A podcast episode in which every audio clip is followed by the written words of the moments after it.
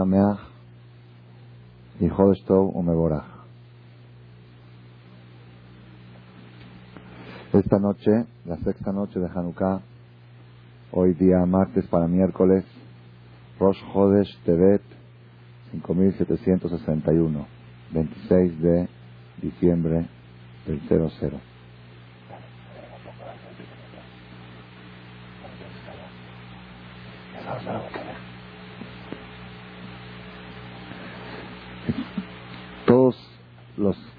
Asisten a, este, a estas conferencias ya han escuchado alguna vez la importancia de Rosh Hodesh. Tenemos un cassette especial sobre este tema, la importancia y la fuerza y la energía que contiene el día de Rosh Hodesh. Sin embargo, este Rosh Hodesh tiene algo más especial que todos. Y vamos a explicar por qué. Normalmente sabemos que es tan, tan importante esta fiesta de los Jodes al nivel que el Shulchan Aruch, Código de Leyes Judías, dedica un capítulo especial, un capítulo especial al tema de los Jodes. ¿Y cuántas hojas tiene ese capítulo? ¿Cuántas hojas? Una, no. ¿Cuántos renglones tiene ese capítulo? Un renglón, cinco palabras. Un capítulo de cinco palabras. Yo siempre digo, cuando una persona está editando un libro, lo divide en capítulos. Un capítulo tiene que tener por lo menos una página, ¿no? Por lo menos. Yo creo que más, pero un mínimo, una. Pero no es un capítulo de dos renglones. Puede ser un inciso de dos renglones, pero no un capítulo. Shuhan que está dividido en 697 capítulos, un capítulo de cinco palabras. ¿Y que dice ese capítulo? Mitzvah leharbot beseudat rosh chodesh. Es mitzvah aumentar, incrementar la seudá de Rosh Chodesh. Seudá quiere decir hacer una comida más importante en Rosh Chodesh que cualquier día de la semana. Es bueno en Rosh Chodesh comer carne y tomar vino. ¿Ok? Hacer seudá en Rosh Chodesh. Y son cinco palabras. Mitzvah, learbot, beseudat, Rosh Hodesh. Y por si, Rosh, por si eran cinco, era muy grande el capítulo, puso Rosh Hodesh abreviado, Resh Het. Cuatro palabras. Mitzvah, de Arbot, de Seudat, Resh Het. Que quiere decir, es una abreviación de Rosh Hodesh. Ani, ¿por qué? ¿Por qué dedicó un capítulo especial? Yo creo, ¿no? Esa es una explicación mía. Yo creo que Shuharu quiso expresar y manifestar que sepamos que es tan importante. ¿Por qué? Seudat de Shabbat todos hacen. La noche del Pesach todos hacen. La noche de Roshaná, todos la hacen. No, no de los güeyes, la nuestra, ¿ok? La los güeyes no se puede hacer. Pero la nuestra, Roshaná, todos la hacemos. La ciudad de Sukkot, la Sukkot, todos la hacen. La de Purim, todos la hacen. Pero la ciudad de los Jodes, hay mucha gente que ni cuenta se da. Ni sabe, ah, era los Jodes. ¿qué? ¿O qué es eso? Algunos van a preguntar.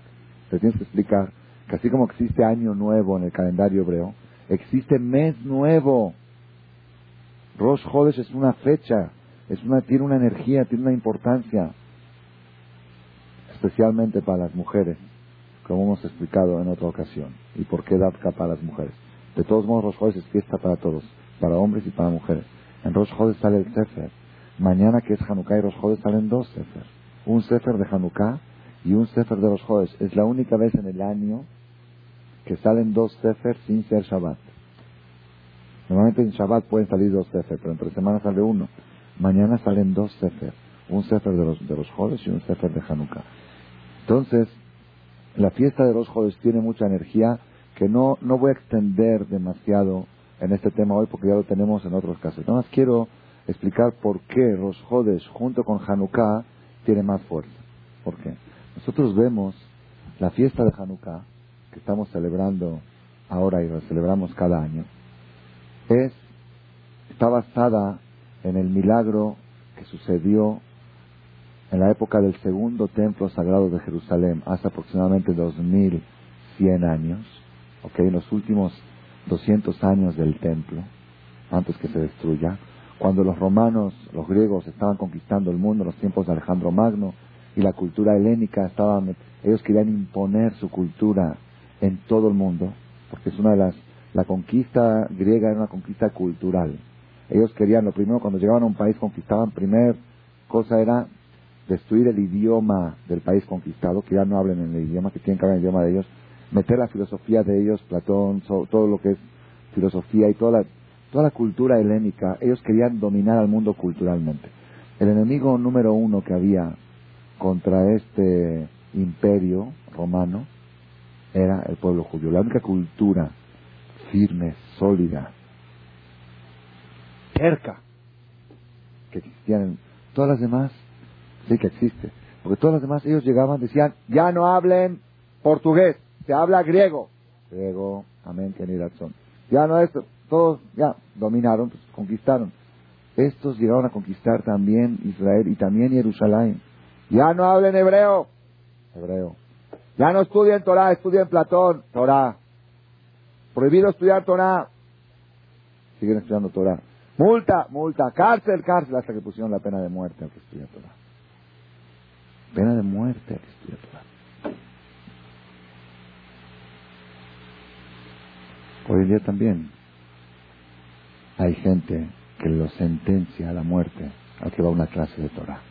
Si ya te hiciste fanático, ya te hiciste religioso, la vergüenza en público, todo el que avergüenza a alguien en público se considera que lo está asesinando. Hay gente que dice, ya estás, estás yendo a clases de Torah, ¿qué es eso? La vergüenza en público lo están matando por estudiar Torah.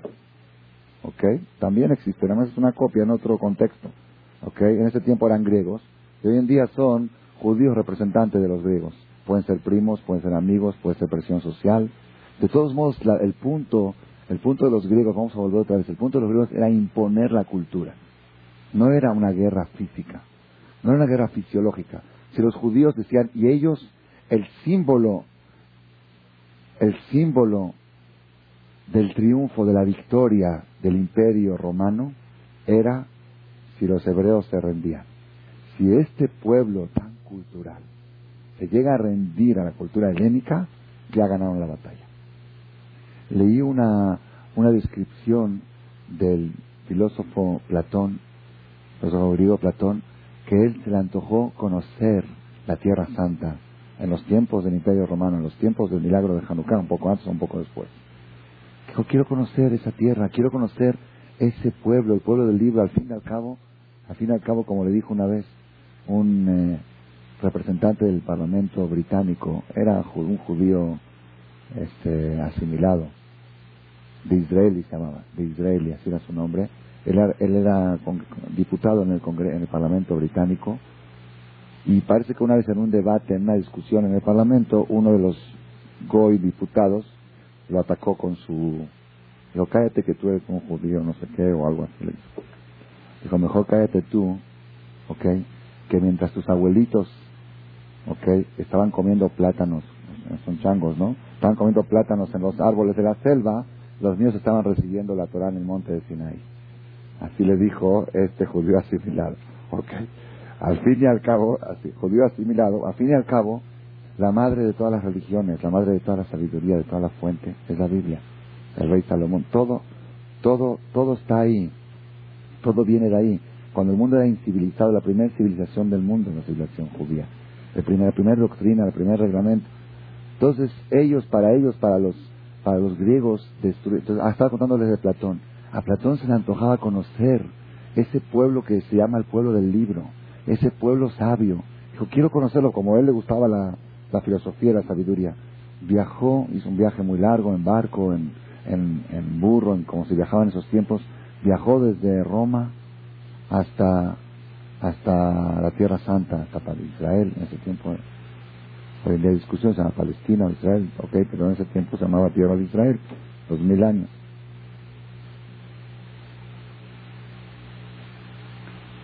Cuando él llegó, visitó Israel, escribió, describió su impresión de esa visita. Y él dice así, lo leí en un libro, se llama Tad de Kenim, explica, trae, trae el texto traducido del inglés al, al hebreo. Dice así, Platón dice, llegué a un país increíble, Dice, los niños de ocho años son más inteligentes y filósofos que los más grandes sabios de Roma y de Grecia. Así, así describió él. Dice, lo ves por las calles discutiendo de cosas que ni entiendes qué onda. Lo ves discutiendo en cosas tan profundas, hablando de si esto, si es así, si es así, niños, niños discutiendo entre ellos de Torah, ¿ok? Y tú dices, bueno, a ver de qué están hablando, explícame, y no entiendes nada. Dice, te sientes un neófito ante esos niños de 8 o 9 años. Dice, ahora entendí que es el pueblo sabio, el pueblo del libro. Por eso para los griegos era muy importante destruir esa, esa, ese apegamiento del judaísmo a la Torah, a sus valores, a su cultura. ¿Ok? Y lo estaban haciendo con bastante éxito. Ellos, ellos lo hicieron, primero lo hicieron con estrategias y luego lo hicieron con amenazas. ¿Ok? Las estrategias, ¿cuáles fueron? Las que hicieron primero y lograron asimilar a muchos judíos. Ellos dijeron, no, nosotros no queremos ir en contra del judaísmo para nada, ¿no? Nada más, aquí en Jerusalén, están muy oscuras las calles. No había luz en esos, tiempos. Acá están muy oscuras. Un lugar avanzado como Roma, ya había ponían faros, faros de, lámpara, de gas, de, de, de queroseno, de lo que sea. Dice, tienen que iluminar las calles. Nosotros queremos ponerles luz en la calle. Entonces, ¿qué dijeron los judíos? Los rabinos dijeron, de ninguna manera, no queremos cambios. Jerusalén, Jerusalén como siempre. Y los judíos más modernones, que ya antiguos rabinos, mejor que pongan luces en la calle. ¿Qué tiene de Harán? ¿Tiene algo de Harán poner luz en la calle? A ver, digan, ¿tiene algo de Harán? No está escrito en ninguna parte en la Biblia, no pongan luces en las calles. No está escrito. ¿Está escrito no está escrito? ¿Para qué inventan prohibiciones nuevas? ¿Ah? No era un soborno, era una estrategia. Y esa estrategia el Satán la usa en todas las generaciones, cada, en cada una de alguna manera diferente. Dijo, los jajamín dijeron, no queremos luz. Los no religiosos o menos religiosos más modernos dijeron, ¿qué tiene de malo la luz? Al final ganaron ellos, porque modernismo y mayoría, y que tiene, y no hay que ser tan cerrado, hay que ser abierto, no hay que ser tan cerrado. ¿Qué tiene? No, hay, conservador. Jerusalén siempre a oscuras, siempre a oscuras. Ok, hay que cambiar. No hay que decir no al cambio. Jamás dijeron, todo cambio trae su peligro. Y estos no vienen con intención de iluminarte tus calles. Ellos tienen otra. Sabían con qué intención venía escondido atrás. Sabían que era un disfraz de la estrategia de lo que querían. ¿Qué pasó? Muy bien. Antes, cuando no había luz en la calle, oscurece a las seis de la tarde. Cinco de la tarde en invierno, cuatro y media en Jerusalén. Y. Ahorita cuatro y media está de ya es de noche. Pero normal, cinco, seis, siete. Oscurece. Está todo oscuro en la calle, no hay nada que hacer. ¿Qué hace la gente? Llega a su casa, se sienta a cenar con sus hijos. La gente llegaba un poquito antes que oscurezca. Prendían unas velitas, andaban con sus hijos, platicaban, ¿qué tal la escuela? ¿Qué tal esto? ¿Qué tal el otro? ¿Y tú, mi vida, qué tal tú? no hay nada que hacer, no hay teléfono, no hay luz, no hay programas de televisión, no hay salida a la calle, no hay la casa de la tía, no hay la casa de la abuela, no hay nada. Es que hay una familia, integración familiar, unión, tarea con uno, tarea con otro, ayudarle a este. Ya, por más que hagan, pues, se hicieron las ocho. Las ocho. ¿Ok? Ya cenaron, ya platicaron, ya se unió la familia. ¿Qué se hace a las ocho? Pues se va a dormir. No hay nada que hacer, van a dormir. Todos van a dormir a las ocho. ¿Ok? El que se duerme a las ocho, de repente a las tres, cuatro de la mañana se le va el sueño. ¿Cuánto puede dormir uno? Todas las noches, ocho horas, diez horas, ¿cuánto? Tres, cuatro de la mañana, ya, ya. Despierta, ¿qué hago? Hay clases de Torah a las 3 de la mañana, así era. En Jalab también era así, en Alepo así era. Clases de Torah de 3 a 8 de la mañana, incluyendo el resto de Shachrit. Así era, era, era tradición normal, era normal. Y el Knis repleto. ¿Por qué? No se puede dormir temprano. No tiene nada que hacer, no hay programas que ver, no hay cosas que hacer. Pues voy al Knis a escuchar. La gente escucha Torah, aprende, se ilumina dejan su ignorancia. Y todos son sabios. Todos son cultos. Ahora que hay luz en la calle, llega el marido a la casa. Ya estás vestida, apúrale, tenemos que ir a visitar a la tía fulana y al tío Mengano y a mi suegra y a mi cuñada y a esto. Y los niños, tarea, no hay tiempo para las tareas de los niños. Y la cena que teníamos cada noche, ya no hay tiempo para la cena, la dejamos para el viernes en la noche. La cena que antes era diaria, unión familiar, que era integración de la familia, interesarse qué pasa con los hijos, cómo va en la escuela, eso ya se acabó, ¿ok? Y la dormida temprano también se acabó. ¿Por qué? Pues porque hay luz, puede, hay, hay, que salir. Llegaban a las 12, 1 de la mañana a la casa. O hay que ir a la clase a las 4 de la mañana. los jajamín seguían, vengan a las clases, cada día menos gente en las clases, ¿eh? hasta que ya no había niña. No había niña, pasaron 10, 20 años, nueva generación, ignorante y neófitos. Todos los que antes estaban empapados en Torah, que era normal, era natural, era natural, súper ya son todos ignorantes. ¿Vieron la estrategia? ¿Funcionó? Pero cuando los hajamim decían, no dejen poner luz, decían, son cerrados. Son mil veces más abiertos que tú, ellos saben ver más allá de las cosas. Tú ves nada más local y ellos ven más profundo, más atrás. Después de lo de la luz, que fue todo un éxito la estrategia funcionó, dijeron una cosa nueva. Tenemos que hacer peutón. ¿Cómo se dice peutón? Tipo kinder, antes prematernal. Tenemos que hacer lugares para que los niños jueguen. ¿Por qué? Porque la costumbre antes como era, el niño judío como era, hasta los cinco años que entraban a la, escuela para estudiar, estaban en la casa, en la casa. En la casa, podrido, aburrido. ¿Qué es eso? Hay que darles a los niños desarrollo, motoriz, motriz y todas esas palabras que hoy salieron nuevas, también las inventaron los griegos, ¿ok? Que salgan a jugar. en cada esquina vamos a hacer un kinder. No un kinder, un, lugar para juegos de niños, ¿ok? Un lugar donde los, ¿cómo se llaman esos lugares donde cuidan? Una guardería de niños, pero con juegos, con diversión, con atracciones, con cosas, para que los niños no estén aburridos y encerrados en su casa. Los jajamín dijeron, de ninguna manera, no, es, es estos quieren destruirnos. ¿Qué destruirnos? ¿Por qué son cerrados? Te están haciendo un favor. Ya te pusieron luz, ya te están haciendo un favor de ponerte una guardería en cada esquina, gratis, sin cobrar. ¿Qué dirías tú? Qué buenos son estos. Los griegos, Mira cómo nos quieren ayudar. Ah, estos jajamín siempre son sangrones, siempre tienen ideas antiguas. ¿Qué pasó? Ok. Nada, ¿no? Todo muy bien, ¿no? ¿Qué tiene de malo una guardería? Nada. ¿Qué pasaba el niño cuando estaba encerrado cinco años en su casa? Y eran casas chicas, no eran como casas de ahora, grandotas. Encerrado, gateando, ya, ya, ya estaba desesperado por ir a la escuela desesperado. Cuando llegaba a la escuela sentía que salió de la cárcel, de su casa. ¿A dónde? A la libertad. Llegó a la escuela y venía el Moré. El es el liberador.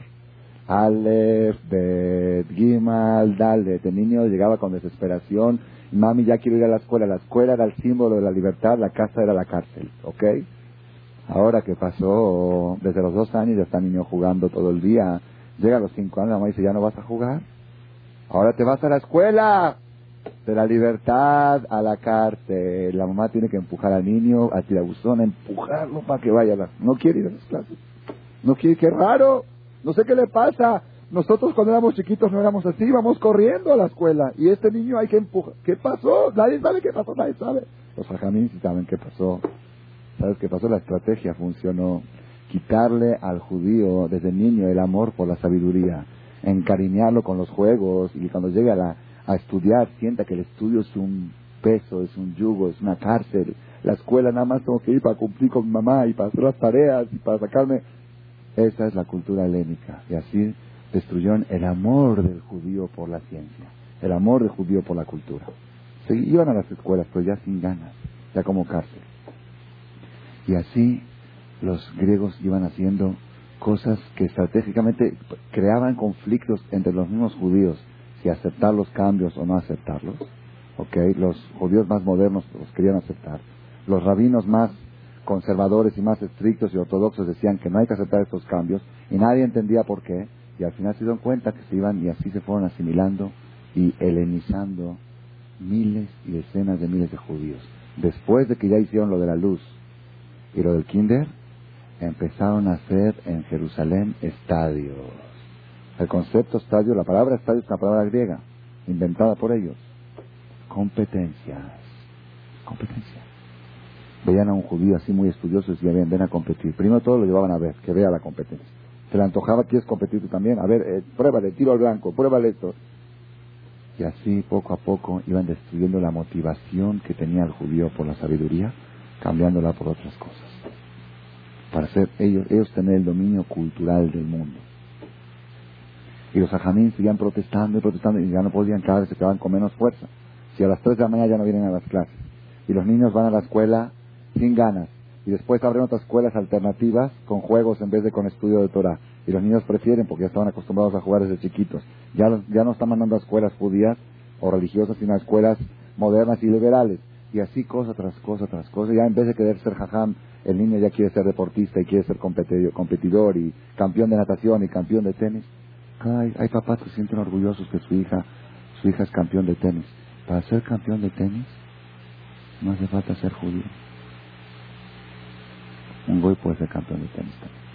Pero para ser campeón en Gemara, para ser campeón en Torah, eso es el judaísmo. Campeón de tenis sabe echar la bola. Y hay papás que llevan a sus hijos desde chiquitos, karate, lo negro. Pues para ser campeón de karate, tampoco se necesita ser judío. Se puede ser japonés, chino, Ijir o jirafa. A ver que enfrenta a una jirafa, a ver si puede. A ver, con todo el karate del mundo. Si tú quieres que tu hijo sea defensa personal, pues Dios te hubiera hecho un perfecto leoncito, ¿ok? O un perfecto tigrecito, leopardo, y a ver alguien se lo enfrente.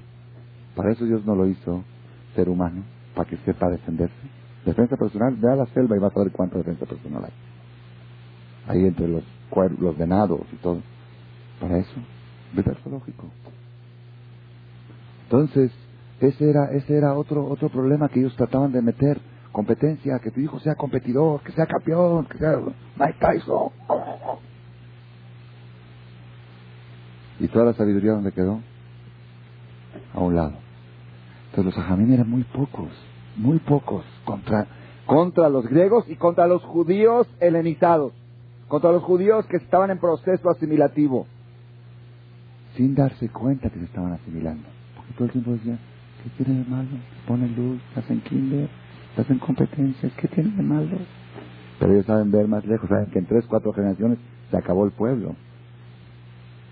Hasta que vinieron cinco hermanos Hashmonaim, los hijos de, de Yohanan Cohen Gadol, Tzadikim, eran los Maccabim, ¿ok? Y ellos salieron a la guerra. Dijeron, esta situación no la vamos a permitir.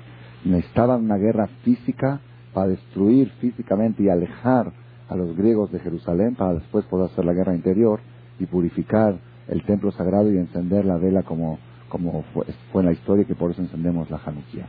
Entonces, la fiesta de Hanukkah representa la guerra cultural del mundo contra el pueblo judío.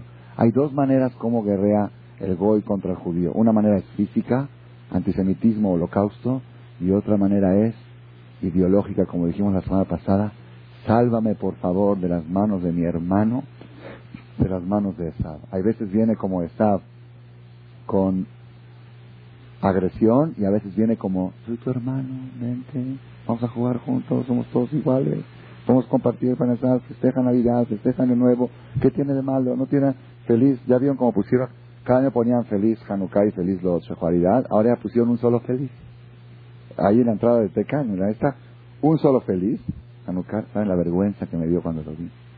La vergüenza, el insulto que es para nosotros esto. El insulto que es. Porque un judío que siente algo en Shehuaridad o en Año Nuevo, ya se está helenizando, ya se está haciendo griego sin darse cuenta. la, la historia se repite. La historia se repite, nada más que hay un dicho que dice, lo que más podemos aprender de la historia es que la gente no aprende de la historia. No se aprenden los errores, se vuelven a cometer los mismos errores. ¿Qué tiene de malo festejar Año Nuevo? ¿Qué tiene de malo? Es haram. ¿Dónde dice la Torah? El primero de enero no festejes. ¿Hay alguna parte en la Torah? No hay. Busquen en toda la Torah. No aparece ninguna parte. No, así, primero de enero no festejes. Ah, por eso te digo, no dice. No dice. Ok, ah, bueno. Por eso digo, ah, bueno. Ahí también decían, ah, bueno. Ah, bueno. La Torah no dice no pongan luces en la calle. La Torah no dice no hagan kinder. La Torah... ¿Pero qué dice la Torah? La Torah dice hagan de caso a sus jajamín, porque ellos tienen visión más profunda y ustedes ven el problema actual. Actualmente no tiene nada de malo, pero ellos ven más allá, ellos ven más lejos y ven que esto, el que hoy festeja Año Nuevo, dentro de 20 años sus hijos van a festejar Shehuaridad y el que, y el que festeja Shehuaridad, dentro de 20 años sus nietos van a ir a misa. ¿Ok? Ya así está comprobado, así está comprobado. Hay gente, la semana pasada estuvieron en la conferencia y después me contaron que ellos son testigos de esto. Que antes todos decían, no, año nuevo sí, pero sexualidad no. Ahorita ya hay gente que también esto. Y así es una cadena, porque es un proceso. Y solamente los grandes hajamim saben ver lejos, saben ver más allá. Y la persona tiene... Vamos a, a llegar al tema principal que quería yo desarrollar esta noche, lo vamos a desarrollar en breve. La Gemara dice que los griegos cuando quisieron atacar la cultura judía, prohibieron tres cosas festejar. Tres cosas celebrar. ¿Ok? Jodesh, Shabbat, Humilá. No pueden festejar los Jodesh, no pueden celebrar Shabbat, respetar el Shabbat, obligación de trabajar en Shabbat, y no pueden hacer Brit Milá los niños. ¿Ok? Entonces, nosotros entendemos Brit Milá porque una diferencia fisiológica que divide al judío del Goy. Todos los judíos del mundo están circuncidados, un pacto celestial que tienen con Dios a los ocho días. Desde los ocho días ya es diferente al Goy físicamente. Ya no ni físicamente puede ser igual que el Goy. En las condiciones físicas para la Fuerza Aérea, un soldado para poder pilotear un avión de la Fuerza Aérea tiene que reunir 100% de condición física. Si, por ejemplo, no tiene, usa lentes, ya baja la condición física. Si tuvo alguna fractura, si tuvo algún choque, si tuvo algo, tiene que tener 100% de estatura, pie plano. Pie plano ya baja, baja la condición física. Tiene que tener 100% de condición física.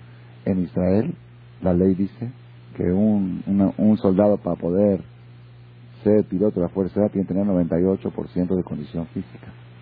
Porque no puede tener nunca un judío al 100%. Ya tuvo una cirugía a los 8 días una cirugía baja la condición física. Eso les chocaba mucho a los griegos. ¿Qué se creen estos judíos? Se creen diferente a todos, van y le cortan ¿eh? contra la mila. Y para que sepan que hoy en día hay un país en Europa, lo acabo de ver en internet la semana pasada, creo que es Dinamarca, que se prohibió la circuncisión por ley. Porque ya había gobierno también que hacían circuncisión en los hospitales, se prohibió por ley, porque es como quitarle la, es como quitarle la matriz a una mujer, algo así, que si no es con su consentimiento del niño, hay que esperar que crezca y solamente si él viene voluntariamente a que lo operen puede, pero ¿cómo le puedes quitar a un niño a los ocho días o recién nacido hacer una operación sin quitarle parte de su, de su, de su órgano sexual, sin, sin consultarle? Lo prohibieron por ley, ya está prohibido. Hay un país en Europa, creo que es Dinamarca, lo leí, lo vi en internet. Hubo votación y hubo ataque, que es una cosa eso.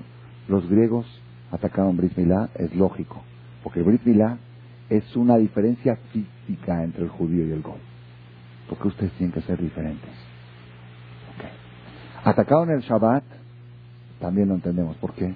Shabbat está escrito que Shabbat es ot y es la señal, es, está escrito, es la señal, es el anillo de bodas que le dio Dios al pueblo de Israel. Y así como cuando un matrimonio, cuando se pelean, bañan, lo peor que puede hacer una mujer es quitarse el anillo de coraje, lo peor que puede hacer un judío es quitarse el Shabbat. Quitarse el Shabbat, el Shabbat, así era siempre. Hoy en día lamentablemente cambió, la gente cambió, pero mi abuelita de Damasco me contó, dice que en Damasco jamás se escuchó de un Hirul Shabbat. Jamás. Ella vivía en Damasco hace 100 años. Se una vez, una sola vez se acuerda que un judío fumó en la calle en Shabbat. ¿Y qué hicieron con ese judío? Excomulgado de la comunidad. Jerem no se puede comercializar con él, no puede, no puede, ya no pertenece a no lo casan ni a él ni a sus hijos. Jerem, como, como el que se va con una goy y lo entierran detrás del, muro, del muro, ya, ya, ya, fuera la comunidad, por haber fumado en Shabbat. Hoy en día, ¿cómo es? Cuando le dicen fulano se hizo Shomer Shabbat. Se hizo Shomer Shabbat, mira. Baruch Hashem, Shomer Shabbat. Lamentablemente cambió, pero la realidad del pueblo de Israel, así era en el tiempo de los griegos, Shabbat era la base del judaísmo. Un, entonces los griegos quisieron atacar esto, destruir el Shabbat. Entonces Milá entendemos y Shabbat entendemos. Rosh Jodes. ¿Qué le vieron los griegos a Rosh Jodes para agarrarse de eso? Yo diría que se agarren del kosher, que prohíban kosher, que, obligan a comer jazir, que se agarren de la tevilá, que prohibieran a la mujer ir a tevilá. Hay cosas más básicas en el judaísmo. Cuando quisieron destruir las bases del judaísmo, se agarraron de Milá, entiendo, se de Shabbat, entiendo. ¿Los jodes? Pues sí, los griegos, mucha gente ya no lo cumple hoy en día. ¿Quién sabe los jodes? ¿Qué, qué, ¿Cuál es el punto que le molestaba a los griegos de jodes? Entonces podemos decir, como dijo acá Absalom, podemos decir que les molestaba a ellos que el judío es diferente hasta en sus fechas, hasta en sus calendarios. Oye, está bien, tienes religión, quieres hacer esto, que quieres comer kasher con... Pero sigue la fecha normal, como todo el mundo, universal. También ahí tiene que ser diferentes. Está bien, el cuerpo cortado diferente. El día, es, eh, día de descanso diferente a todo el mundo. Está bien, también me choca. Pero ahora está bien, ya día de descanso te lo quité y el cuerpo te lo quité. Fecha, tienen fechas diferentes. Hoy es día primero, hoy es día primero, ¿saben? Ahorita es día primero. Es como primero, es 26. Y si yo digo primero, dice, hable, hable en lenguaje normal. ¿Qué es, primero? Es raro. ¿Por qué son raros ustedes? Ah, es que se sienten especiales, se sienten más, tienen su propio calendario. Eso queremos destruir también. Es una explicación que está diciendo aquí, y por eso el tiene que educar a sus hijos, y en realidad nuestros abuelitos, me contaron gente de aquí también, en la comunidad Jale Bishami, siempre les decían a sus hijos sus cumpleaños en la fecha hebrea. Decían, tú naciste una semana antes de Pesach, tú un día después de Purim, tú tres días antes de Hanukkah, siempre todo. ¿Por qué son nuestras fechas? No, yo cumplo el 26. Y el día del cumpleaños es un día muy importante, muy importante. ¿Por qué es muy importante? Porque está escrito en los libros que el día del cumpleaños de la persona, en la fecha hebrea, el día que nació, su estrella vuelve a brillar en el cielo. Como ese, ese día brilló y lo dio a luz, entonces cada año en esa fecha vuelve a dar luz y la persona tiene más energía, pero únicamente en la fecha hebrea. Y la gente hace fiesta y festeja todo y ni sabe.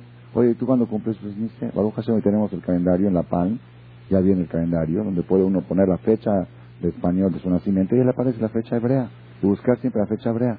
Lamentablemente, la gente se acuerda de la fecha hebrea, lamentablemente, cuando tiene que decir Kadish.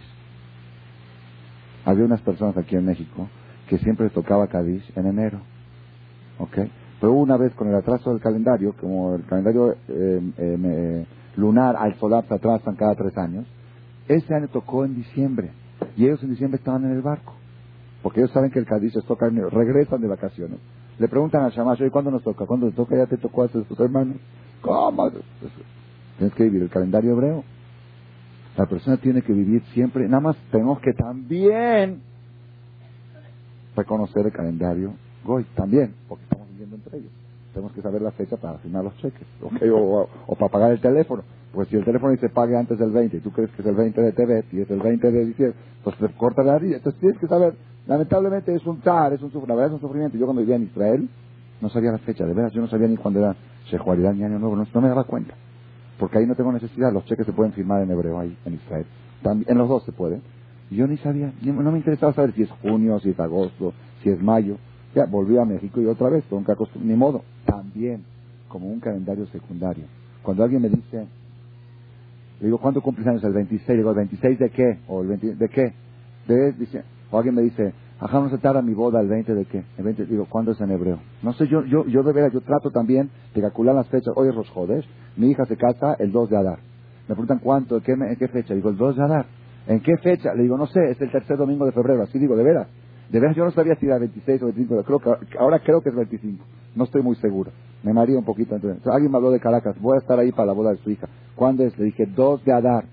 Me dice, ¿qué fecha es? Dije, checa el calendario y fíjate el 2 de Adar cuando toca. Yo sé que mi hija se casa el 2 de Adar, porque yo le escogí la fecha, porque es un mes de alegría y al otro día que empieza el mes de Rosh Chodesh Adar es Shabbat, y el domingo es 2 de Adar. Y yo, yo no, no, no, no sé ni si febrero, si marzo, si es Juará, no sé nada. Yo sé que es Adar. Adar puede, a veces toca en marzo, a veces toca en febrero. Esta vez tocó en febrero. tercer domingo de febrero. Están todos invitados, entre paréntesis. Son pocos, ¿no? Ok. no, bienvenidos a todos aquí en México. Ok. Entonces la persona tiene que educarse y educar a sus hijos las fechas. Y los griegos querían destruir las fechas. Fecha griega, calendario gregoriano. Y el Yehudí, ni modo, lo tiene que aceptar también como un calendario secundario. Pero su principal calendario, todo, todo tiene que girar. Esa es una explicación que dijo aquí Absalom y es correcta. Pero les voy a dar una explicación un poco más profunda, como a ustedes les gusta escuchar un poquito más profundo. ¿Por qué tanto les molestaba Rosh Hodesh? Rosh Hodesh tiene una peculiaridad adicional a Shabbat y a Brit Milá. ¿De qué depende Rosh Hodesh? De la luna. De la luna. El calendario lunar, el ciclo lunar, son 29, 29 días, 11 horas y 793 fracciones. Así es el, exactamente el ciclo lunar cada mes, mensual. 29 días, 11 horas y 973 fracciones de minuto. ¿Ok? Entonces, ¿cuándo tendría que ser los jodes? Cada 29 días y 11 horas tiene que empezar los jodes. Imagínense ustedes que empiece la fecha del cuerpo. Que empiece el día a las 11 de la mañana. ¿Por qué? Porque ahora es la luna. No se puede. Entonces, un mes de 30, un mes de 29, un mes de 30, un mes de 29. ¿Ok? Es lo que hacemos hoy.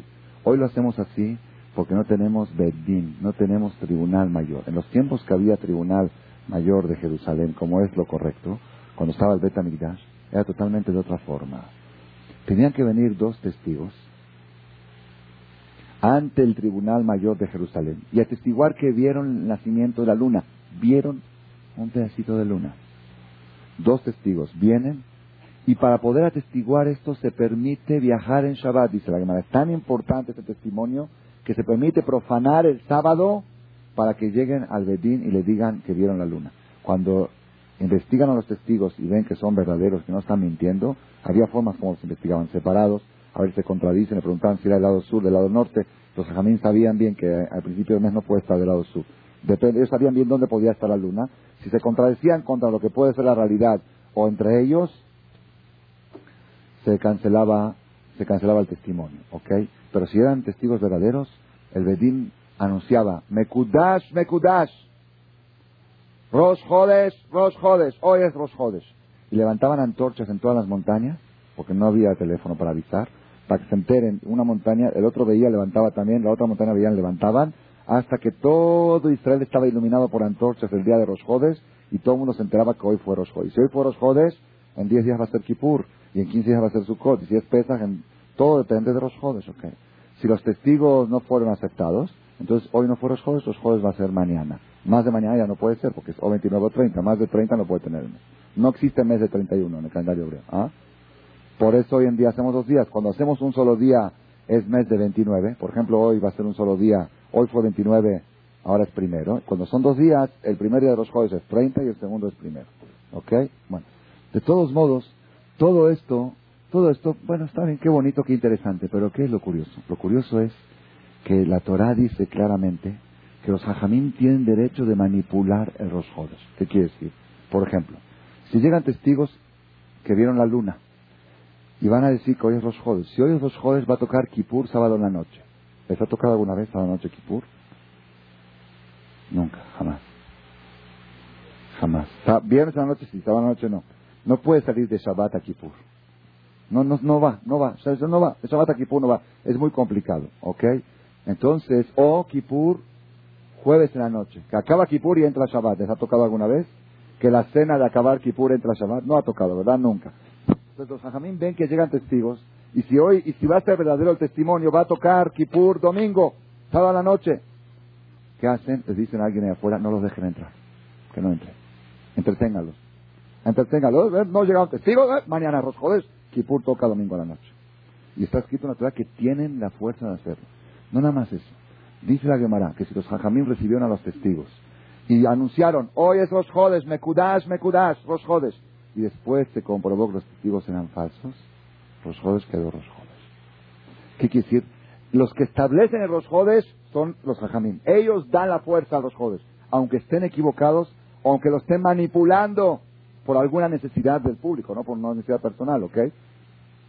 Entonces, ¿qué estamos viendo acá? Estamos viendo el poder y la autoridad impresionante que la Torah le da a los hajamim una de las cosas más envidiables que había entre los goim contra nosotros.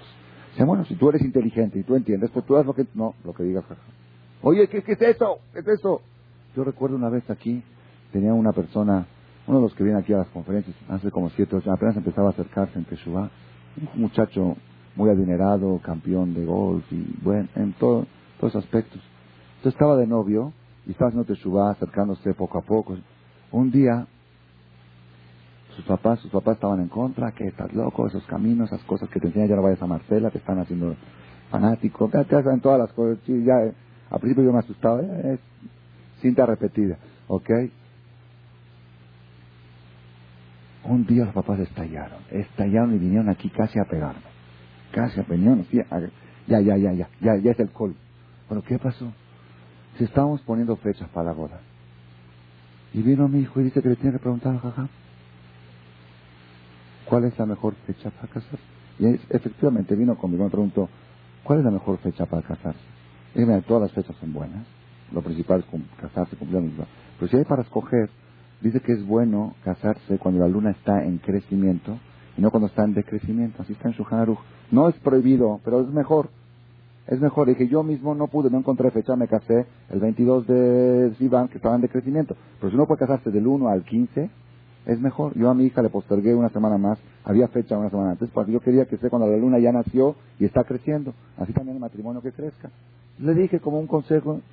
Entonces, cuando estaban poniendo fecha, dijo el jajam, me dijo que me tengo que casar del 1 al 15. Ya perdiste tu criterio, ya no tienes criterio propio, tú eras muy inteligente, ya te hiciste basura, ¿qué tienes que ir a preguntarle a jajam todo lo que haces y no sé qué? Está bien, pero vas a preguntar a Jajam cómo se hace el Kirush Shabbat. Pero no le preguntar qué es la fecha de tu boda. Esto es cosa tuya. Vinieron aquí casi a pegarme. Subieron a mi oficina, papá, la mamá, a sacar. Nosotros teníamos un hijo muy inteligente. Sí, de repente se está haciendo tonto, ya no sabe nada. Todo lo que es va a preguntar. Ok, ¿cómo es posible? Un muchacho tan abierto, tan esto, se está cerrando, se está... Entonces, me dijo el muchacho, ¿qué le tengo que contestar a mis papás cuando me dicen que ya perdí el criterio propio? Y te voy a decir cuál es la respuesta. Y que hace cuenta que llega tu hijo de nueve años, ocho años, nueve años, a, las dos de la mañana. Dice, mamá, me duele la cabeza, tengo calentura. Y la mamá está muy cansada. ¿Y sabes qué, hijo? Abre cajón de medicina y usa tu criterio, escoge una, ok. Y tómatela, usa tu criterio. Quiero educarlo a que tenga criterio propio. Terminar. El niño va, abre el cajón, toma algo, se intoxica, hay que llevarlo a la sala de urgencia. Oye, pero no hay que educarlo al niño a que tenga su criterio. Criterio, después de que estudió 10 años de medicina, ahora que use su criterio. Pero criterio a un niño de 9 años que no sabrá de mis... Claro que sí, la Torah dice que hay que usar el propio criterio. ¿Pero cuándo? Cuando tienes bases para usar tu criterio. Pero si no tienes bases. Él dijo, voy a preguntar a Raham. Quizá hay una fecha más apropiada que otra para la boda. Y ahí está que le dijeron que si hay. Y si la hay, ¿por qué no la voy a hacer? Si se puede, ¿por qué no? es que ya perdiste el criterio.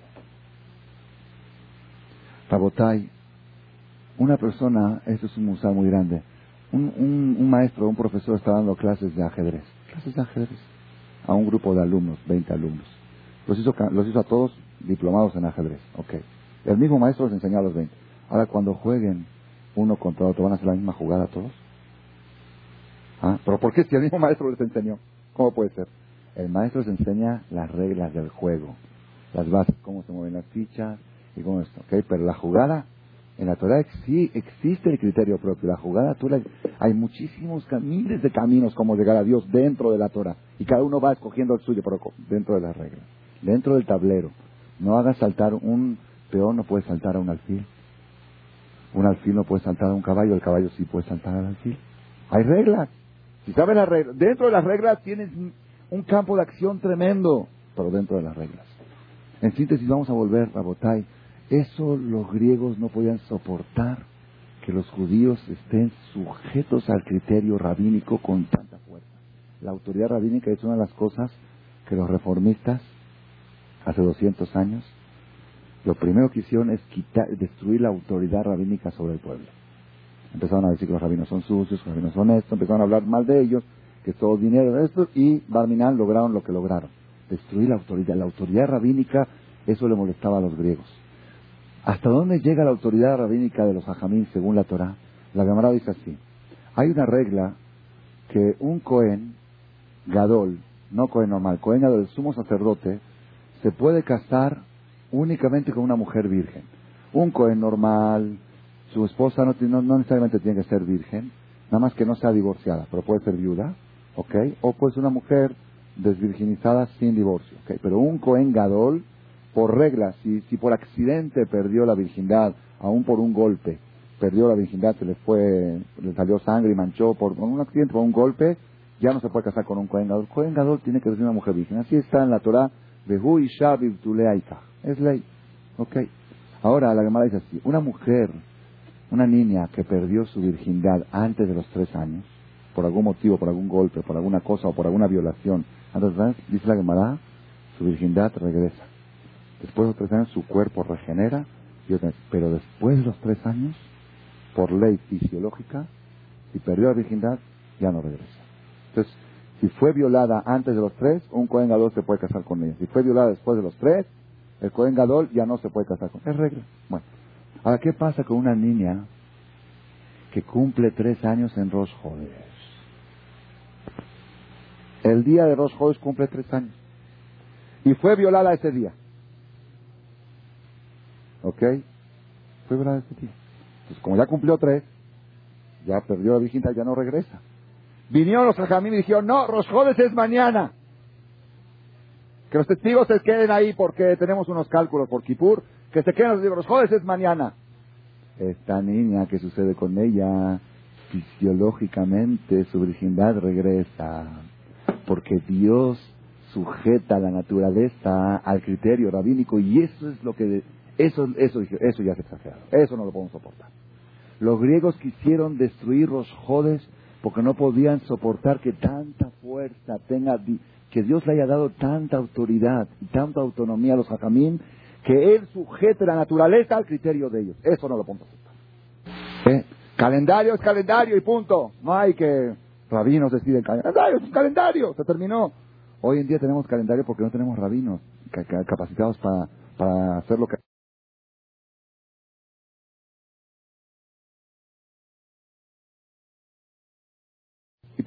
Que se queden los jueves es mañana. Esta niña, ¿qué sucede con ella? fisiológicamente su virginidad regresa, porque Dios sujeta la naturaleza al criterio rabínico y eso es lo que eso eso eso ya es exagerado, eso no lo podemos soportar. Los griegos quisieron destruir los jodes porque no podían soportar que tanta fuerza tenga que Dios le haya dado tanta autoridad y tanta autonomía a los hajamim que él sujete la naturaleza al criterio de ellos. Eso no lo podemos aceptar. ¿Qué? Calendario es calendario y punto. No hay que rabinos deciden calendario, es calendario, se terminó. Hoy en día tenemos calendario porque no tenemos rabinos capacitados para, para hacer lo que hacían con la luna. Pero en los tiempos del Beta Midrash no existía un calendario. No existía en Año Nuevo en Roshaná. A ver, quiero saber cuándo toca pesa. No sé. ¿Qué fecha toca pesa? No sé. Depende de cuándo sea Rosh No sé. Mamás así, no sé. ¿Y qué fecha toca Purim? No sé. ¿Cuándo toca Hanukkah? No sé. Cuando los jajamín digan que es los jodes, contamos a partir de ese día los días, y ese día va a ser Hanukkah y se va a hacer... Eso no lo podían soportar. Esa autoridad. Nada más una historia más pequeña, con esto vamos a terminar. ¿Hasta dónde llega la fuerza? La fuerza de la autoridad rabínica. Había, esto fue un caso verídico que sucedió. Sucedió una vez en Europa, había un señor que tenía una enfermedad muy grave, que los doctores le dijeron, esto verídico hace como 300 años, una enfermedad que los doctores le dijeron, esta enfermedad es incurable es cosa de tiempo. El hombre por su desesperación fue con un gran rabino. Dijo, ¿qué hago? Dijo, vete a vivir a Israel, te vas a curar. ¿Alguna vez han escuchado algo igual? Primera vez lo escuchan, yo también, primera vez lo escucho. Cuando lo escuché era la primera vez. Este hombre, bueno, tenía fe en los dijo, si el me dice, lo voy a hacer. Fue a Israel. Y efectivamente los doctores le habían dado seis meses de vida, pasó un año, dos años, tres años, diez años, está vivo el hombre. Le mandó una carta a su jajam. ¿Puedo regresar? Le dijo, no, ahí te quedas. Ahí vives, acá mueres. Este, no entiendo, ¿qué, qué es eso? ¿Qué la, la, la, santidad de la tierra? No, no, no, no, es la santidad de la tierra. Entonces, ¿qué es? Te voy a explicar. Hay en la Gemara cosas que hacen taref al animal. El animal, un animal que tiene una enfermedad en el pulmón o en los órganos vitales, el animal se taref. La regla dice así, toda enfermedad todo tipo de enfermedad que tiene el animal, que el animal no puede vivir con ella más de 12 meses, quiere decir que el animal ya se considera muerto y está Pero si es una enfermedad que puede vivir con ella más de 12 meses el animal, el animal es kasher. Es la regla, así está la regla. Ahora, en el Shulchan Aruch, que ya es escrito 1500 años después del Talmud, que ya es hace 300 años, Yosef Caro, okay, él, él habla de este tema, de todo, qué, qué cosas hacen tarea para animal, qué cosas no. Hay un tipo de enfermedad que hay discusión entre Yosef Caro y Moshe Iserlich. Son dos grandes rabinos, uno de los sefaradín y otro de los ashkenazim. El rabino de los sefaradín dice que este animal es kasher. Cuando tiene este problema, si abren, hacen shajita y encuentran ese hoyo, en este órgano es kasher, y el otro de los ashkenazim dice, no, ese animal es taref. Discusión, ¿ok? Dijo, la enfermedad que tú tienes es exactamente esa enfermedad que está en discusión. Aquí en Europa, que es de los Idish, la laja que como este jajam, no puedes vivir. Pero allá en Israel, que es de los sefaradí, porque Yosef Caro vivía en Israel, a fuerza tienes que vivir porque Yosef Caro dijo que el animal no es taref, el animal es kasher, tú también eres kasher. Dijo, vete allá y te haces kasher, a fuerzas. Y así fue. Dijo, mientras estés en Israel no te puedes morir porque el jajam de Israel escribió en su libro que esta enfermedad no hace tarefa al animal.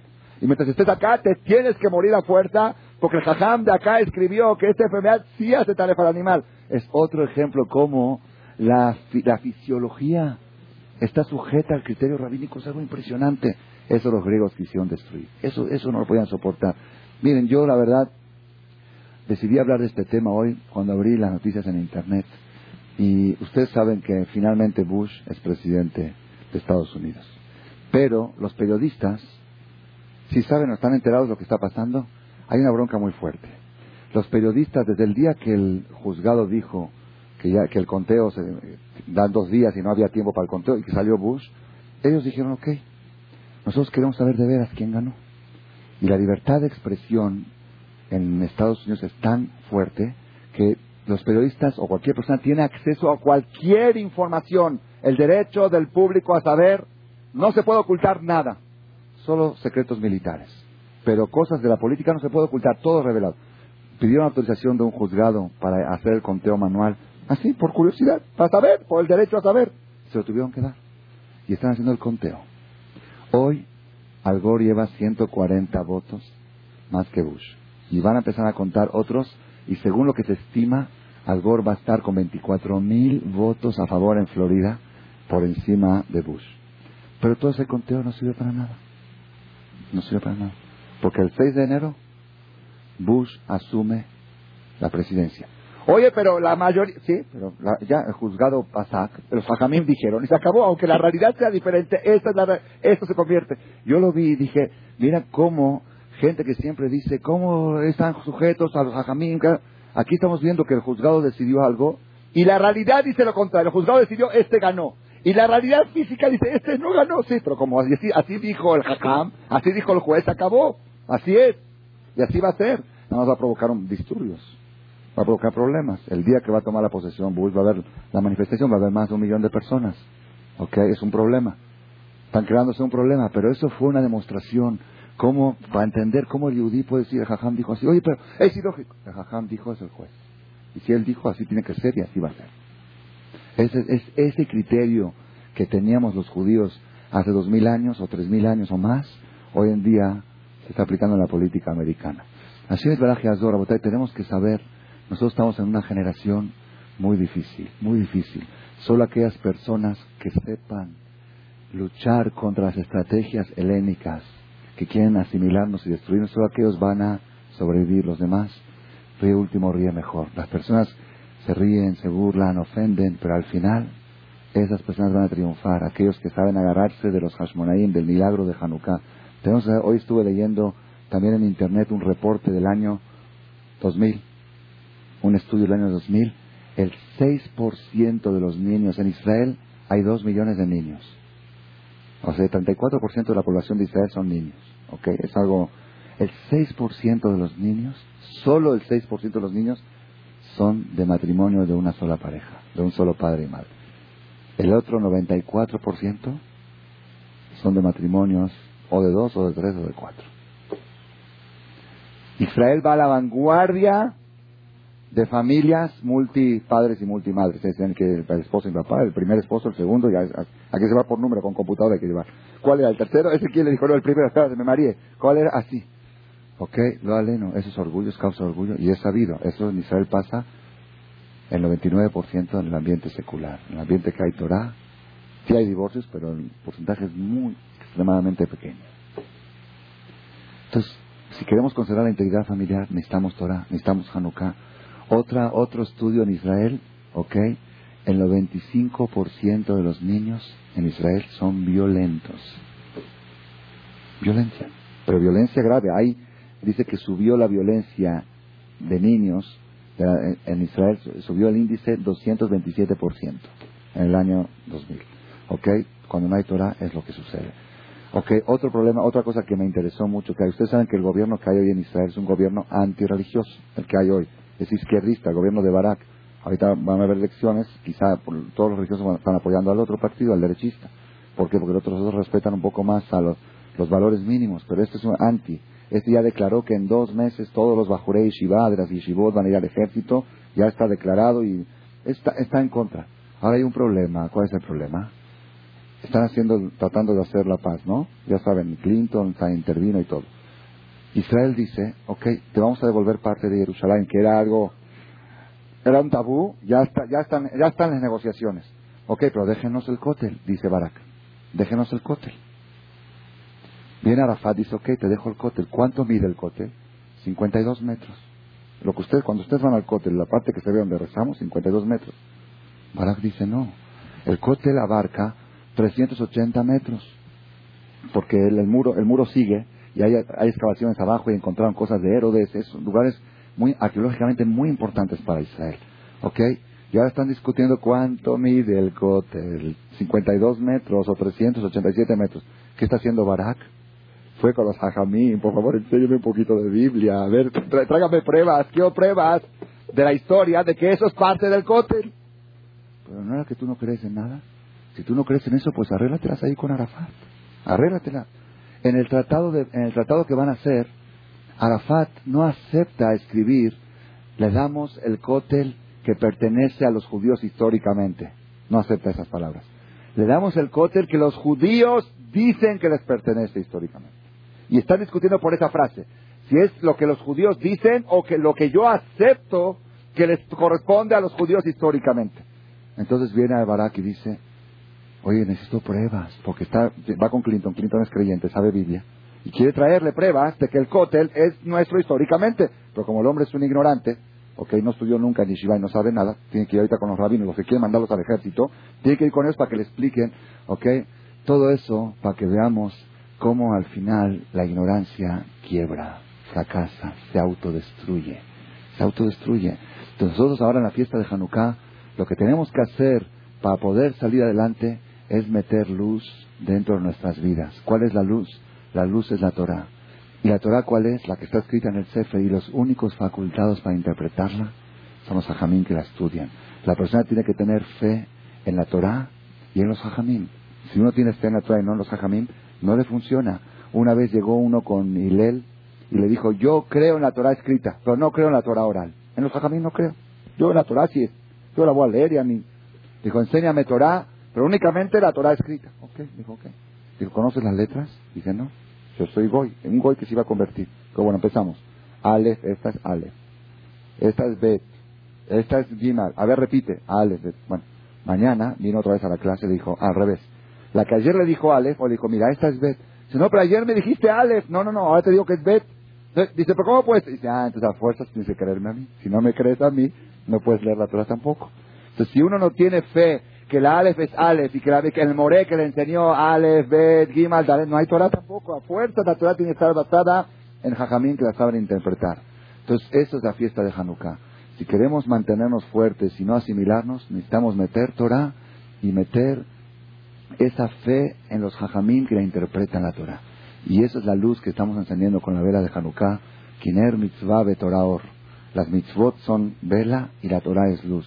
Cuanto más Torah tengan nuestros hijos, nuestra familia, nuestros hogares, más iluminado va a estar el camino para poder progresar y triunfar siempre. Amén. Okay, ya terminamos la conferencia. Ahora vamos a proceder a la costumbre que tenemos aquí cada año. No sé, todos han estado aquí los años pasados. Ok. tenemos una costumbre, que vamos a encender la vela de Hanukkah, que es el milagro de Hanukkah, pero vamos a subastar las velas. Son seis velas y un shamash. Ok, esta noche, noche sexta, así tocó este año. ¿Ok? ¿Cómo subastamos? No subastamos con dinero. Subastamos con horas de estudio. Es decir, la persona que va a comprar dice, yo dono, por ejemplo, 100 horas de estudio, de aquí al Hanukkah próximo, tiene que estudiar 100 horas de luz, 100 horas de Torah, 100 horas de defensa en contra de los griegos, que es el estudio de la Torah. Y ese estudio no tiene que ser necesariamente en el templo ni en las conferencias, puede ser también con audio cassette. Si uno va en el carro y escucha una hora de cassette, ya le cuenta la hora. Si uno, ok, entonces relativamente es algo fácil. Si una persona este, todos los días viaja al centro, ok, una hora, y escucha un cassette, pues ya tiene 365 horas más o menos, aparte de vacaciones y Shabbat y todo, ok. Bueno, entonces vamos a empezar la subasta. La primera vela, que es la que se dice la verajá, la verajá de la Likner Hanukkah y la verajá de Shazan y Sim. ¿Quién quiere decir la verajá que levante su oferta? Mami, tráeme los libritos de los libritos de Hanukkah, por favor, de Bayesh. A ver, Jabot, oferta. ¿Ya? Tan, tan alto. 400 horas, primera oferta. Se ve que está buena la situación, Baruch Hashem. 400 horas de Torah. Hombre y mujer pueden tomar juntos. Teilim cuenta la mitad. Es decir, media, una hora de Teilim cuenta media hora de Torah. ¿Ok? Porque estamos hablando de estudio. ¿Ok? 400 horas a la una para la verajá. 400 horas es más o menos una hora diaria. Un poquito más. 400 horas a las 2. No hay, no hay este. ¿Quién da más? Te fuiste muy alto. 500 horas de Torah, 500 horas Absalón por ahí, muy bien. 500 horas, Baruch Hashem, reparte uno a cada uno. 500 horas de Torah a la una, 550 Hamse contra la Inara, 550 horas 550 a la una. Al final del librito tiene el encendido de la vela de Hanukkah. 550 horas. ¿Ah? 555. Sigue Ben Polat Yosef, sigue Hamse, Fen Ladu, tres veces. 500, 580 a la una. Vamos a vender rápido, es un poco tarde, Rabotai, cierran los restaurantes. Los que quieren ir a cenar. 555, 580 a la una, 580 a las dos, es hombre y mujer cuentan, eh, si pueden, ¿ah? 600, hombre y mujer juntos pueden comprometerse, si son 600, 300 cada uno, y si escuchan juntos el cassette, cuenta doble. 600 horas por ahí atrás, 626 por aquí, 626 626 aquí, a la una, 652. Aquí tenemos puros ricachones. Baruch Hashem. 652 a la una. 680. 600. El año pasado que había el doble de gente, había la mitad de las ofertas. Baruch Hashem. 680 y calidad aquí, Baruch Hashem. 680 horas de Torah, hay que cumplirlas, señora Botay. Vamos a mandar al cobrador para recordar. Usted debe tantas horas. 680 a la una. Los que se van de luna de miel es muy buena oportunidad para poder estudiar 4 o 5 horas diarias. No hay nada que hacer en la luna de miel. 680 a la una. 690. 690. La botay ya está muy alta las ofertas. Sí, hay, otras, hay otras cinco más. No hay que bajar la, la, la motivación. Hay cinco más todavía. 700. 700 a la una. 700 a las dos. 732. Se están yendo a dos horas diarias. 732 son dos horas diarias, una cada uno de la pareja. 732 a la una es desde este Hanukkah hasta el próximo Hanukkah. El que no paga no lo dejamos entrar el próximo Hanukkah a la subasta, a la conferencia y a la subasta. 732 a la una, 750, vamos a subastar a Botay, la Berajá, y Sheatan y Sim la Botenu. A la una, a las dos, no, ya no, no se vale, no se vale, no se vale. Hay que subir un, un porcentaje, no sé si 10, pero un porcentaje, algo razonable. 77. 777, 7 veces 7, Shabbat Kodesh, 3 veces 7, 7 al cúbico, a la una, a las dos, 800, 800. Vas a tener que venir al colel, yo creo, dejar el trabajo y venir al colel. No es que tanto colel, en el colel estudian 10 horas diarias, aquí 2 horas diarias no es nada. Medio colel que venga, ya las haces. 800 a la una. 800 horas de Torah a las dos. 800. Cuando está cocinando, la mujer cuenta también. ¿ah? 825. 825. Ya no te queda otra. Él es. Es la única forma que puedas ganar la subasta. Él es. Mil. Mil horas de Torah. Mil horas de Torah. Ahora sí, Rabotai. Pola, se te va a hacer abreje, ni modo, lo vas a tener que mantener. Mil horas de Torah a la una. Mil horas de Torah a las dos. Un golpe muy fuerte para los comercios. Mil horas, mil doscientas, no, ya, ya no, ok. Mil zahá, hazako baruch, mishabelach, otanako, yosina, abraham, yitzchak, yaakov, moshe, ando, yusna, vodosima, tov, que al Adon Yosef, Bajú Yosef, Levi, de Jabrato, Pola, Masri. Entre los dos se comprometen a estudiar el próximo año mil horas de Torah, Baburga Kadosh Bajú ilumine sus caminos a través de la luz de la Torah, que encuentren alegría, felicidad y que se puedan unir Beatoshem pronto en su tiempo, como Dios manda Beatoshem, que Moshe de Israel, que van a encender la primera vela. Segunda vela de Hanukkah. Segunda vela sin verajá, pero la enciende. La que sigue. A ver, ofertas por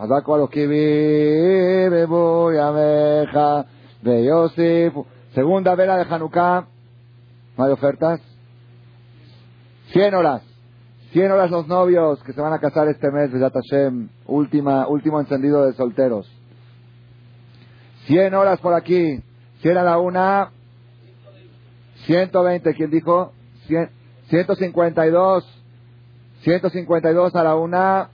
152. 900 horas por la segunda vela de Hanukkah tiene mucha fuerza, sabiendo que hay otras que siguen y subir, Baruch Hashem. 900 a la una, 900 a las dos, 900 Zahá. Hazak Baruch Hashem, que ala Don Abshalom Pérez Beishto, ¿cómo se llama? Rachel Lea se zahú entre los dos 900 horas de Torah para este año de Hanukkah, Hashem Baraj, que Hashem Baraj los ilumine y les dé Banim Zeharim, Laboratorio Baraj, todos sus caminos, Aslajá, Bejol, Maaseh, Dechem, Hazak Barokibir, Ebo, Yameja, Yosef, Ola, Ser, tercer vela de Hanukkah, tercer vela, oferta, 140, aquí los novios, 140 a la una, 140 a las dos. 140 Zahuja. Ya, ya, ya se bajó el martillo. Hazak, que al el novio, Gamliel Laham y la novia, Tania Susi. Entre las dos, entre los dos que se van a casar dentro de 26 días, exactamente 26 de Tebet, no sé qué fecha en español, ok, de veras no sé, ok, no quiero saber, 26 de Tebet, Ok, así me lo dijo. Me dijo, me caso el 26 de Tebet. No me dijiste la fecha en España. Babur Shezahu, la tercer vela de Hanukkah, para que tengan Betashem su boda en buena hora, iluminada, y su matrimonio Betashem con mucho éxito, su luna de miel, que vayan con bien, que tienen, no se van a aburrir ahorita en la luna de miel, llévense cassette. Entonces dar 140 horas de trabajas. Aquí Uberujim, cuarta vela de Hanukkah, cuarta vela, ofertas, rápido. 120 152 a la una, 152 a las dos, 200, 200 la tercera vela, la cuarta vela de Hanukkah, 200 a la una. Felipe, tú no puedes participar, ok. Porque tú escuchas dos veces a la semana aquí y lo repasa varias veces. Ok. 800 al año, tú de veras. Es la escucha aquí y la repasa porque la tiene que refinar. Okay. Cuarta. Para poner un poquito de humor a la subasta. Cuarta vela, cuarta vela de la noche, 200 a la una, 200 a las dos, 200. Ajá, Hazako, Arun, Shebrao, Donoshim. Persona que a Adón, Roberto y Mati Meyer. Shezahá, la cuarta vela de Hanukkah, 200 horas de Torah entre él y su esposa. Hazakim Uberujim, quinta vela, penúltima. 120, 120 a la una, 152. 152 a la una, 152 a las dos. No hay ofertas por aquí. 152, ajá, Hazak Kol ala Adon. Itzhak y Sara Ashkenazi. Se la, la quinta vela de Hanukkah de esta noche, 152 horas de Torah. Que Hashem ilumine sus caminos, que vean alegrías de ellos y sus hijos, de toda la familia. Amén. Que son. Hazak la última vela, la sexta de la noche, sexta vela de Hanukkah. 100, 100 por acá, 150, 200. Última vela, última vela, ya no hay chance, Rabotay. Última vela, 200 a la una, 200 a las dos, 200, ajá, Tov, que a la Isha, ¿cómo es su nombre? ¿Quién la, quién la compromete? ¿Usted se compromete? La señora Rivka, pero sí va, va a comprometer. Rivka Goldstein y su esposo, que van a estudiar 200 horas de Torah de aquí hasta el próximo Hanukkah, que Hashem ilumine sus caminos, que vean mucha alegría y felicidades ellos y en, su familia, en sus hijos. Rabotai, ya vendimos las seis velas, ahora nada más quedó la de consuelo, premio consuelo, el Shamash. Según el Benishai, el Shamash, la que está arriba, ¿por qué la ponen arriba? Porque es superior a todos, es el supervisor de todos, así es el Benishai, así que tiene su importancia, aunque no es de las seis obligatorias, el Shamash, el Shamash de Hanukkah, ofertas. ¿Quién quiere encender el Shamash? No hay oferta. Ah, 100, 100, Shamash 100, 100 a la una. Shamash, ¿qué pasó ahí de parte de los libaneses? No hay nada, no hay propuestas. 100 a la una, 101, ok, para San Mijael. Okay. 101 a la una, 101 a las dos, 101 a la caja, Hazak, Walum, Kedoshim. Ahora esto de se Tov, que ala Don Moisés, Romano y su esposa Silvia, que cada año Baruch Hashem participan en la subasta.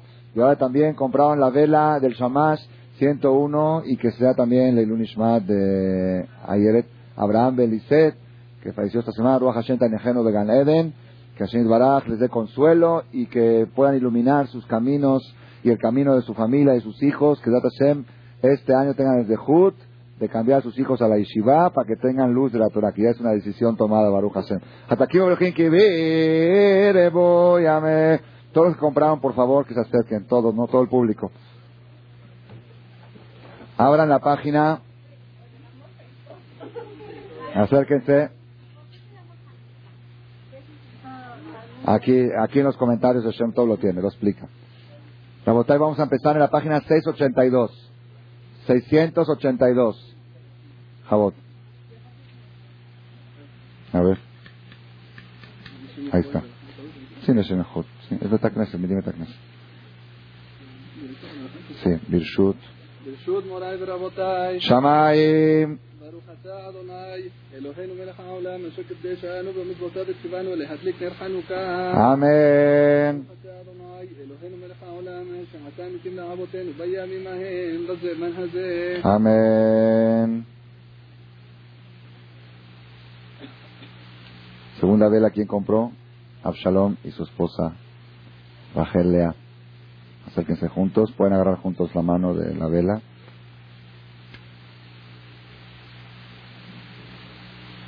Tercer vela, los novios, Raham. No, no, no es esa, la de abajo. Sí. Hoy te costó cara para que okay. La cuarta vela, señor Meyer, ¿no? Usted la quinta. ¿Quién compró la cuarta? Familia Ashkenaz. Ah, ellos cuartos, sí. Señor Meyer, la cuarta vela. Bueno. Para abajo para que encienda. Es para abajo, para que le dé la gasolina. Sí. A ver. Va. Ahí está. Ah.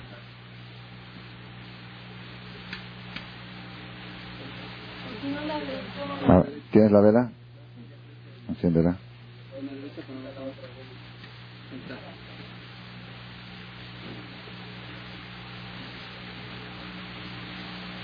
La quinta vela, familia Ashkenazi.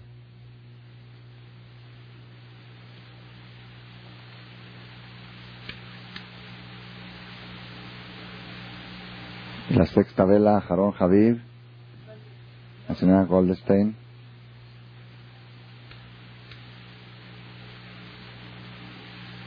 Y el Shamash, Moisés y Silvia. Ahora vamos a cantar a Nerota Lalo en la página 683. Moisés y Silvia encienden el Shamash. Anerot alalu anachnu madlikim על הניסים ועל התשועות ועל הנפלאות שעשית לאבותינו על ידי כהניך הקדושים וכל שמונת ימי חנוכה הנרות הללו קודש ואין לנו רשות להשתמש בהם אלא לראותם בלבד כדי להודות לשמך על ניסיך ונפלאותיך וישועותיך מזמור שיר חנוכת הבית לדוד. הלא ממך אדוני כי ליטני ולא שימחת אויבי לי. אדוני אלוהי שיבעתי אליך ותרפאני. אדוני אליתה משאול נפשי חיתני מיד דיבור. דמרו לאדוני חסידה והודו לזכר קודשו. כי רגע באפו חיים ברצונו והלב ילין בכי ולבוקר רינה. ואני אמרתי ושלווים על אמות לעולם. אדוני ברצונך אמרת לרדי עוז, הסתרת פניך הייתי נבהל. אליך אדוני יקרא ואל אדוני אתחנן. הבצע ודמי, ותהיה שחת בך עפר יגיד עמיתך, שמע אדוני וחונני, אדוני עוזר לי. הפכת מספדי למחול לי, בתצנקים ותעזרני שמחה. למען יתמך כבוד ולא ידום. Adonai lo lo la Es bueno para protección decir siete veces vino am y una vez Yosef Beseter. Vino am Adonai Eloheinu alenu maase adenu koena alenu maase adenu koeneu. Vino am Adonai Eloheinu alenu maase adenu koena alenu maase adenu ויהי נועם אדוני אלוהינו עלינו, מעשי ידינו כהנה עלינו, מעשינו כהנהו. ויהי נועם אדוני אלוהינו עלינו, מעשי ידינו כהנה עלינו, מעשינו כהנהו. ויהי נועם אדוני אלוהינו עלינו, מעשי ידינו כהנה עלינו, מעשינו כהנהו. ויהי נועם אדוני אלוהינו עלינו, מעשי ידינו כהנה עלינו, מעשינו כהנהו. ויהי נועם אדוני אלוהינו עלינו, מעשי ידינו כהנה עלינו, מעשי ידינו כהנהו. יושב בסתר עליון, בצל שדי התלונן. אומר לאדוני, מעשי ומצודתי אלוהי אל תחבור, כי הוא יצילך מפע יכוש ומדבר אבות. בעברתו יצק לך ותחת כנפיו תעשה, שנאה וסוחרה אמיתו, לא תירא מפחד לילה, מחץ יעוף יומם, דבר ואופל יהלוך, מכתר ישוט צהריים, יפול מצידך אל נפובמה ממניך אליך לא ייגש, רק בעיניך תביט ושלומת שעים תראה, כי אתה אדוני מעשי עליון שמת מעונך, לא תאונה לך רעה ונגע לא יקרא בעולך, כי מלאכה אביאתה ולאחר שמוכה וכל דרכך, על כפיים יצאומך, פן תגרוף פן מרגליך, אשר על הפתן תדרוך, תמוס כפי ותנין, כביך אשר אף אה, על הפלתהו, עשה גדול כי השני יקרא, הנה ועינהו, נימו אנוכי וצרח, על עצב וכבדהו, הולך עם אסביהו, ועל יושעתי, הולך עם אסביהו, ועל ישועתי, מה עוצור ישועתי, לך נאה לשבח. תיקום בתפילתי. ושם תודה נדבר, ואת אחים עם נבח, אז אגמור בשיר מזמור, חנוכת המזבח, אז אגמור חנוכת המזבח. Felicidades. En voz, Jodes Tov, un mes bueno. Ahora ven a cenar, cena de los Jodes, rico, ¿ok? Y empezar a estudiar también. Gracias por su atención a este shiur del Rad Malech. Les recordamos que pueden visitar la nueva página de shemtov.org en el internet www.shemtov.org. Actualmente la página cuenta con varias secciones noticias sobre las actividades del Shem Tov a nivel mundial, escuchar o bajar las últimas conferencias del Rab Malek, escuchar o bajar la alajá del día, imprimir o estudiar desde su computadora la perashá de la semana, estudio diario de Gemara, Daf Yomi en español, sincronizar su iPod con podcast, un manual para crear su propio CD de las conferencias que existen en la red, adquirir libros con entregas internacionales con la metodología del Rav Malek de español, fonética y hebreo simultáneamente, así como ubicar las ciudades en donde se reparten CDs a nivel mundial. Es que la misbot y muchas gracias.